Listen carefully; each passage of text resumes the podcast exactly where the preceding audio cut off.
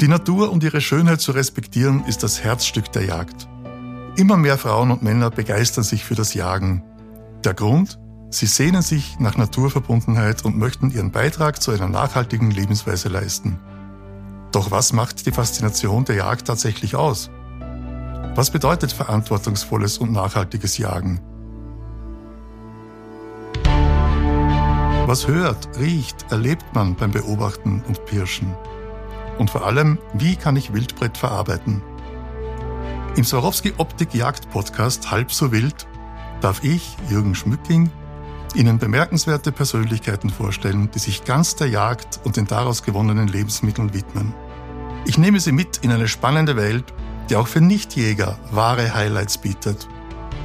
Begleiten Sie mich auf einen Pirschgang durch verschiedene Reviere beim Erkunden und Verkosten der unterschiedlichsten Schätze der Natur sowie beim gemeinsamen Kochvergnügen zur Verwertung dieser Köstlichkeiten. Und Sie werden hören, alles halb so wild.